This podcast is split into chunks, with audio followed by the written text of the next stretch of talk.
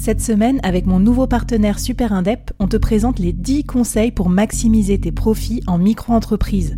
Des conseils pour maximiser tes gains, mais surtout éviter les boulettes administratives. Autant te dire que ça m'aurait plu d'avoir quelqu'un qui me donne ces conseils-là quand je me suis lancée. Je te mets le lien vers ces 10 conseils pépites et un petit cadeau qu'on te réserve avec Super Indep en description de cet épisode.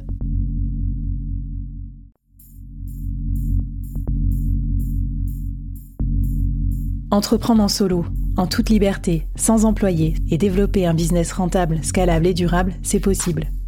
Je suis Flavie Prévost, ex-dirigeante devenue solopreneur et créatrice du premier incubateur de solopreneurs en France. Avec ce podcast, j'ai voulu créer le board que j'aurais aimé avoir à mes côtés quand je me suis lancée en solo. Un board composé des meilleurs experts, disponible chaque semaine gratuitement à mon micro pour te donner des super conseils et te mettre au défi. L'épisode va commencer et je te préviens, ça va vite. Alors n'oublie pas de t'abonner à la newsletter pour recevoir les bonus.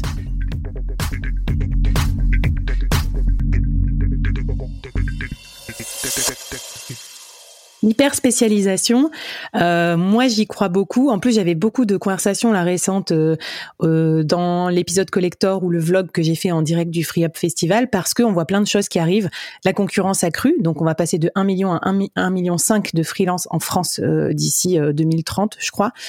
L'intelligence artificielle qui moyennise un peu tout le monde. Donc en gros, les médians moyens un peu partout, ben ça sera encore plus simple de l'être. Et puis bien sûr, les clients qui montent en gamme et qui du coup ont des besoins de plus en plus spécifiques, j'imagine, parce qu'ils ont un petit peu plus l'habitude des freelances. Raconte-nous comment tu t'es spécialisée, qu'est-ce que tu as trouvé comme niche? Euh, on veut tout savoir, Caroline. Mhm. Que j'avais déjà une spécialité euh, dans ma carrière et j'ai juste appliqué ça en me disant je vais pas ailleurs, tu vois. Hmm. Quand le quand quand je me suis dit je j'ai encore des gens qui viennent ah on peut parler de ça, c'est pas ma spécialité et j'ai pas envie d'aller la développer particulièrement parce que il y a déjà des gens qui sont hyper experts sur le sujet et ça sert à rien pour mmh. moi d'y aller. Mais je trouve ça génial que tu aies réussi à dire non, tu vois, parce qu'une des tentations qu'on a au début, surtout, comme on a besoin de chiffres et tout, c'est qu'on va dire oui à tout, quoi. Et on va se mettre en danger un peu sur des missions ou alors on va élargir notre scope. Donc toi, tu dis non et ça te fait vendre plus. C'est ça que j'ai remarqué chez toi. Bah oui, c'est le pouvoir du non, mais c'est la même chose, encore une fois, que, que moi, je peux conseiller à mes clients. Je vais, je vais te donner un exemple qui m'est arrivé euh, dans, à moi. Énorme banque quand j'étais chez Datadog, euh, qui dit euh, moi je vous achète pour tout pour tout l'IT là, tous les serveurs, si vous me le faites en premise. Sauf que en fait c'était pas un software, c'était du SaaS. Donc en premise, c'est-à-dire c'est mmh. installé euh, en local, avec toutes les complexités que ça peut avoir. C'est-à-dire que tu mets à mal toute ton équipe produit. C'est la même chose pour un free. C'est-à-dire que si tu sors de ton scope, combien ça va te coûter en temps, en ressources pour arriver à livrer peut-être quelque chose sur lequel tu vas être, comme tu l'as dit, en dessous de la moyenne parce que c'est n'est pas ton expertise.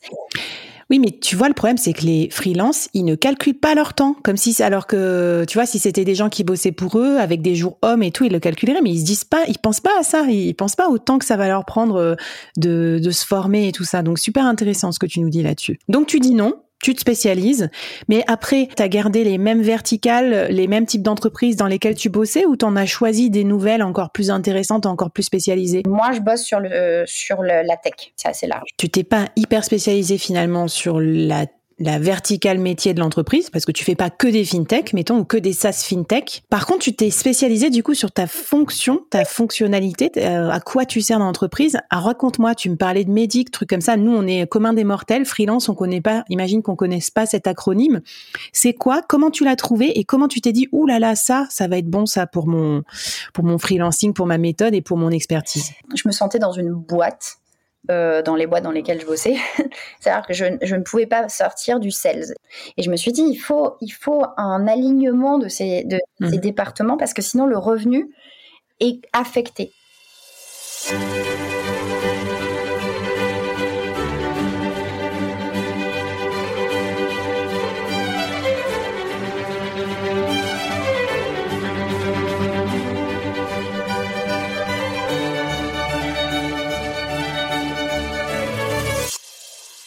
Mais alors du coup, je t'interromps parce que finalement, du coup, t'es pas resté dans ta boîte. Donc c'est faux quand tu dis que t'as gardé la même spécialité qu'avant. Non, t'as pas gardé la même spécialité qu'avant. C'est ton poste d'avant t'a permis de voir un problème et tu t'es dit, je vais aller en free. Comme ça, là, je pourrais sortir de ma case. Je pourrais être sur du alignement de plusieurs directions, donc entre les silos, entre les lignes, et donc euh, résoudre un problème. Et ça, je pense aussi, ça a beaucoup de valeur quand on est freelance, parce que souvent les freelances, ils se mettent dans une case en se disant, je suis CMO, comme ça, si quelqu'un a besoin d'un CMO, c'est facile, on me prend. Mm. Mais ça, c'est dangereux parce que euh, s'ils ont besoin d'un CMO, en fait, il va juste recruter quelqu'un en CDI. Par contre, si tu joues entre les lignes, si tu es quelqu'un qui va comme ça naviguer entre les différents euh, exécutifs des différentes dimensions, ça, ça devient intéressant. Donc toi, tu as repéré ce besoin-là, mais cette méthodologie, la fameuse Médic, tu l'as vu aux États-Unis, c'est ça? Et tu t'es dit, euh, c'est pas, encore trop développé? C'est pas ce que je fais. Médic, c'est effectivement quelque chose sur lequel euh, j'ai acquis une expertise forte et c'est quand même beaucoup sur les sales, même si on l'utilise sur l'ensemble du département et ça permet d'utiliser, euh, mais c'est pas la, la méthode unique que j'utilise. Donc c'est pour ça que oui, il y a spécialisation. Il y a beaucoup de gens qui viennent me voir pour me dire, bah, moi je voudrais déployer Medic. Et donc effectivement, j'ai beaucoup de partenaires autour de Medic parce que ça le vend en poupe, c'est une méthodologie un peu connue, etc. Euh, dans les boîtes SaaS Tech qui sont qui est en train de se mettre en place, mais c'est pas la spécialisation unique que je peux avoir. Oui, mais c'est ça qui est intéressant, tu vois, j'essaie de décortiquer tes coulisses parce que toi tu t'en rends pas compte en fait, tu as déjà fait le travail, mais finalement avoir cette méthodologie à la mode un peu en figure de proue dans ton arsenal et être une des rares en France qui l'est sur cette scène freelance, est-ce que c'est pas aussi un espèce de lead magnet, c'est-à-dire en gros les gens viennent vers toi pour ça et après boum, tu vas leur les monter en gamme sur la méthode que tu as créée. Tout à fait. En fait, euh, d'ailleurs, c'est pas en France, c'est en Europe il y a, très peu de, euh, de gens qui savent l'utiliser en mettant les mains dans le cambouis. On vient me voir, euh, c'est déjà arrivé, donc je vais peut-être donner cet exemple parce que c'est assez inspirant, même pour moi, tu vois, ça, je me dis, I still got it. Hmm. Où j'ai quelqu'un qui me dit, ah bah tiens, on aimerait bien que tu viennes nous faire un talk médic, on a un off-site, est-ce que tu pourrais venir à, à Madrid tel jour faire un talk médic? Et en fait, ce sont des missions qui se, qui se traduisent bien souvent beaucoup plus que juste un talk médic. Finalement, en fait, tu as créé un cabinet de conseil toute seule, quoi, avec ta propre méthodologie et tout. Donc, c'est super intéressant et hyper premium. Pour finir sur ce côté spécialisation, qu'est-ce que tu recommandes aux freelances qui nous écoutent et qui sont encore un peu trop généralistes pour laisser la concurrence de côté et pour être vraiment euh, hyper identifié parce que ce que je comprends quand j'entends des phrases comme ça, genre on m'appelle pour faire un talk médic à Madrid, moi je suis là mais je suis je rêve, c'est trop bien, mais ça veut dire que tu es hyper précisément identifié donc des gens comme toi, il ne va pas en avoir euh, beaucoup d'autres en Europe en fait. Non. Modeste. Elle, elle fait nom de la tête, mais on est dans un podcast, Caroline. Vas-y, affirme-le. Quelle serait ta recommandation pour trouver la, la bonne spécialité je, pense que ça va, ça va, être un lien avec tous les autres épisodes. C'est que si tu poses les choses par écrit, euh, c'est-à-dire pourquoi tes clients viennent euh, te chercher, tu, tu, vas voir en fait tes top spenders, qu'est-ce qu'ils ont vraiment surkiffé, qu'est-ce qui fait que tu as de la valeur, qu'est-ce qui fait que tu as des forces, tu commences à les documenter, à créer, tu, tu commences à créer en fait toute ton histoire, quoi. Et je pense que mmh. ce travail de, de, de fond doit être fait pour prendre confiance et pour affirmer cette histoire. Écrivez, mettez euh, tel le petit poussé là tous vos cailloux et puis regardez un petit peu ce que ça donne et c'est là que vous verrez aussi peut-être vos colorations, vos spécialités. Et après, deuxième truc, moi j'ai remarqué, euh, les États-Unis, quand même, c'est des grosses tendances, parce qu'on parlait de l'internationalisation. Quand tu vois qu'il y a un truc hyper hot aux États-Unis, comme il y a 10 ans euh, ou 15 ans, le gros hacking, et que ça va arriver en France, c'est vrai que c'est bien d'aller dans cette veine-là. Toi, tu parles de revenu management, c'est quand même un truc aussi pareil, qui était très, très sensible et qui arrivé en France. Donc, je pense qu'on voit aussi ces tendances-là, donc n'hésitez pas à les surfer, ces vagues, ça peut être intéressant.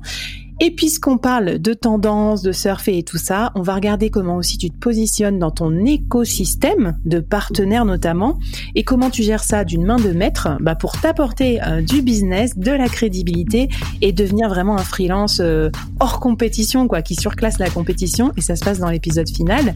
Les partenariats que tu noues pour euh, voilà bah pour freelancer en toute liberté et en toute rentabilité, c'est parti.